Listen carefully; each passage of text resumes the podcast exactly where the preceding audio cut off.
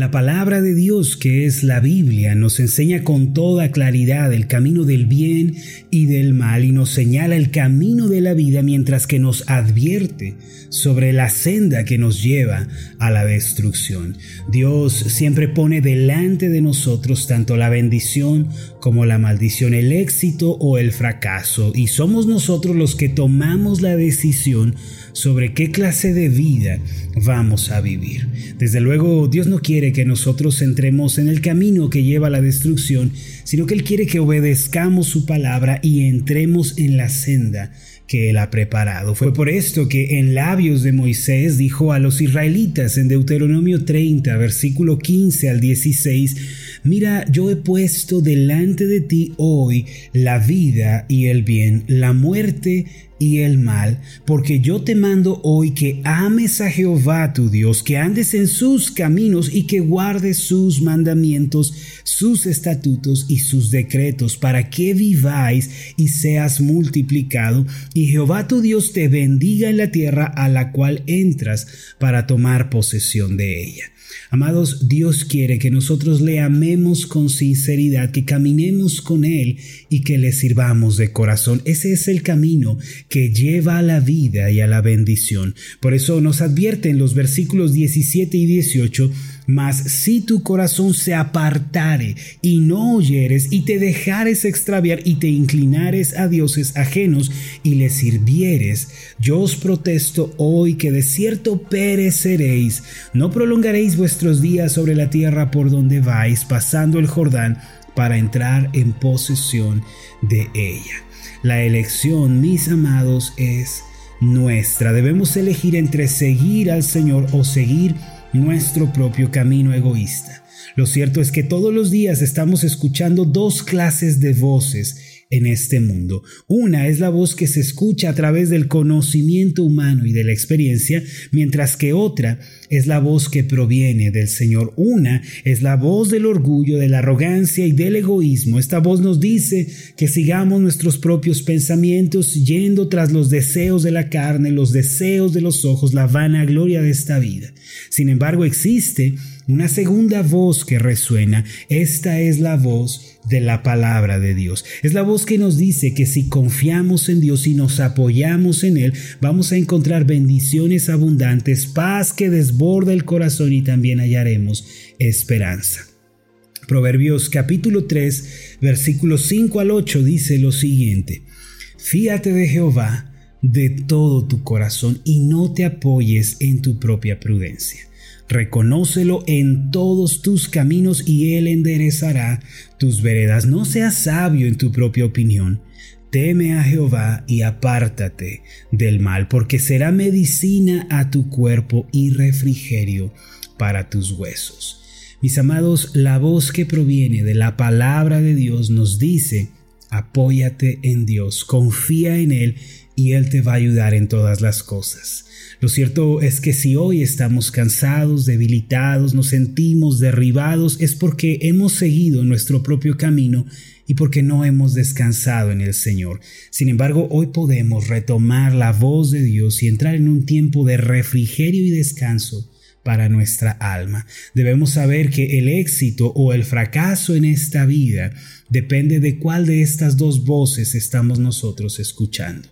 En la Biblia encontramos muchos ejemplos de personas que escucharon la voz del mundo, de la sabiduría humana, de la experiencia, mientras que vemos personas que supieron escuchar la voz de Dios.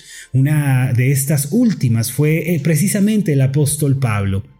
Él fue acusado injustamente por predicar el Evangelio y, llevar, y fue llevado a Roma para ser juzgado por el emperador romano. La Biblia nos dice en Hechos 27 que el apóstol Pablo iba a Roma junto con otros prisioneros y era escoltado por un centurión. El barco en el que ellos estaban viajando se encontraba en un lugar llamado Buenos Puertos, en Creta. En aquella ocasión el piloto, el dueño del barco y mucha gente sugirieron salir de ese puerto y pasar el invierno en Fénice, un puerto de Creta que ofrecía mejores comodidades. El relato señala que el apóstol Pablo se opuso fuertemente a salir de buenos puertos. Hechos 27, versículo 9 en adelante nos relata lo siguiente, si usted gusta acompañarme con su Biblia.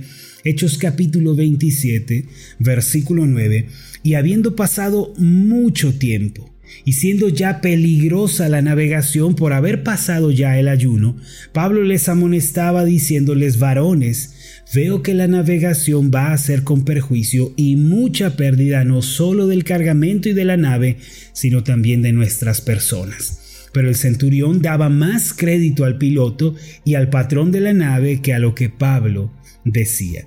Y siendo incómodo el puerto para invernar, la mayoría acordó zarpar también de allí, por si pudiesen arribar a Fénice, puerto de Creta que mira al nordeste y sudeste, e invernar allí.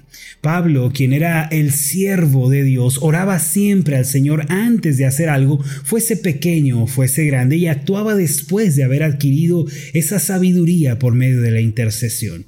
El apóstol insistía a gran voz porque él estaba basando sus palabras en la revelación de Dios. En el versículo 10 dice, varones, veo que la navegación va a ser con perjuicio y mucha pérdida, no solo del cargamento y de la nave, sino también de nuestras personas. No obstante, vemos que la gente del barco no creía lo que el hombre de Dios estaba diciendo. Incluso el mismo centurión que tenía la autoridad para tomar decisiones siguió el consejo del piloto y, del dueño del barco en lugar de escuchar al apóstol Pablo. Este militar confió en el piloto, quien fundamentaba su decisión en su larga experiencia y en su conocimiento de la travesía, pero Pablo estaba basando sus palabras en la revelación de Dios. Así que bajo esta premisa ellos salieron hacia buenos, eh, de buenos puertos hacia Fénice. Sin embargo, no mucho después, ocurrió lo que Pablo había predicho. El barco se encontró con un viento que tenía la fuerza de un huracán y que se llamó Euroclidón. Los versos 13 en adelante nos relatan lo siguiente. Vamos a seguir leyendo parte de la historia en Hechos 27, versículo 13 en adelante. Y soplando una brisa del sur, pareciéndoles que ya tenían lo que deseaban, levaron anclas e iban costeando Creta. Noten ustedes que lo primero que sucede cuando una persona sigue la voz de la experiencia, del conocimiento y sabiduría humanos antes que escuchar la voz del Señor, en primera instancia parece que ya tienen lo que desean. Versículo 15 pero siendo arrebatada la nave y no pudiendo poner proa al viento, nos abandonamos a él y nos dejamos llevar. Lo que en un principio era una brisa que parecía ser lo que necesitábamos, eventualmente se vuelve una vorágine, un aire fuerte, un viento recio que nos hace perder el control. Y habiendo corrido a sotavento de una pequeña isla llamada Clauda, con dificultad pudimos recoger el esquife. El esquife es una pequeña eh, embarcación que viene al costado de un barco y una vez subido a bordo, usaron de refuerzos para ceñir la nave y teniendo temor de dar en la Sirte. Bueno, la Sirte es una elevación de arena que está debajo del mar por la cual el barco puede colisionar, dice, arriaron las velas y quedaron a la deriva, pero siendo combatidos por una furiosa tempestad, al día siguiente empezaron a alijar. Alijar no es otra cosa sino tomar las pertenencias y arrojarlas al mar. Y al tercer día con nuestras propias manos arrojamos los aparejos de la nave. Los aparejos son las herramientas de navegación. Eh, todo lo que, lo que sea de peso, ellos lo arrojaron y no apareciendo, noten ustedes lo que comenzó como una brisa suave, no apareciendo ni sol ni estrellas por muchos días y acosados por una tempestad no pequeña, ya habíamos perdido toda esperanza de salvarnos. El cielo estaba cerrado para ellos, para un marino de la época. Las estrellas eran el medio de ubicación, pero ahora después de haber basado su decisión en su sabiduría, aunque miraban al cielo no encontraban una respuesta. Amados, según nos dice este pasaje, la tripulación puso en marcha toda su sabiduría y conocimiento humano. El primer día pasaron las amarras debajo del barco para firmar la nave, el segundo día empezaron a arrojar la carga y el tercer día con sus propias manos arrojaron al mar los aparejos. Arrojar estos elementos de la nave significaba abandonar todo medio y todo método y solo se mira al cielo en busca de la ayuda de Dios. Para estas personas atrapadas en el, en el huracán llamado Euroclidón, la sabiduría humana, la experiencia, los medios y los métodos humanos fueron inútiles. Entonces recordaron lo que Pablo había dicho. Y mis amados, esta es una tremenda lección para nosotros también el día de hoy. Como cristianos debemos escuchar y siempre estar atentos a la voz de Dios. Debemos poner atención no a la voz de la experiencia ni de la sabiduría humana, sino a la voz que viene de la palabra de Dios, la cual se caracteriza siempre por traer paz al corazón, por guiarnos a la felicidad y también a la bendición. En el Salmo 1, versículos 1 y 2 encontramos estas palabras.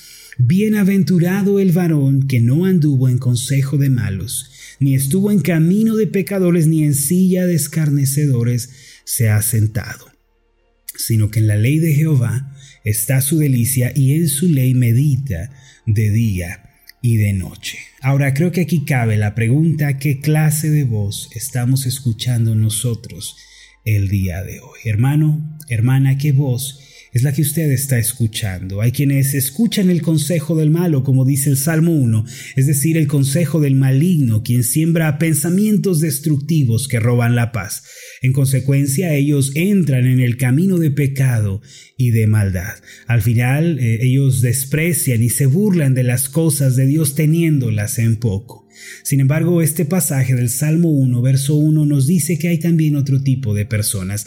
Ellas son las que escuchan la voz de Dios, se deleitan en su palabra y siguen su camino.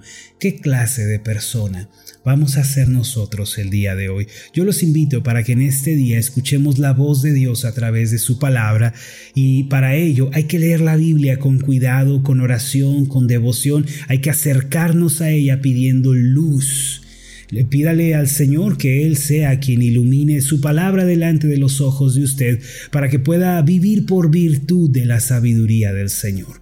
Dios va a hablar a su vida, le va a guiar por la senda correcta y usted hallará la vida. Una sabiduría asombrosa viene sobre aquellos que escuchan con cuidado la palabra de Dios y que siguen su camino. Recuerden esto, la vida y la muerte, la bendición y la maldición están hoy delante de nosotros. Vamos a escuchar la voz de Dios. Hagamos una oración juntos. Padre Celestial, es verdad que en este mundo existen dos clases de voces. La voz que viene de la sabiduría humana, la voz que viene del mundo. Pero también, Señor, está tu voz, la cual resuena a través de las páginas de la Biblia, es la sabiduría de lo alto para nosotros. Señor, ayúdanos a ser personas que oyen tu voz a través de la meditación, reflexión, estudio de la palabra. Permite que nuestros ojos se abran para ver, Señor, tu camino, para entenderlo. No permita, Señor, que quedemos en tinieblas, en ignorancia, en oscuridad. Tráenos a la luz. Y una vez, Señor, que hayamos oído tu palabra, Ayúdanos también a vivir por virtud de ella, a aplicarla, pues más que oidores queremos ser hacedores. En el nombre de Jesús. Amén y amén.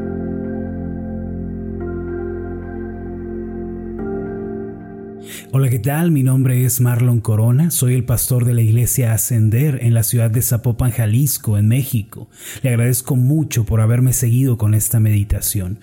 Mi oración siempre es que usted sea prosperado en todas las cosas y goce de una buena salud, así como prospera en su alma. Lo invito a que ore por las meditaciones Ascender y le pregunte a Dios cómo puede usted ser de bendición para este ministerio. Las meditaciones Ascender son impulsadas y apoyadas por nuestros oyentes. Reciba un fuerte abrazo de mi parte. Que Dios le bendiga. Hasta la próxima.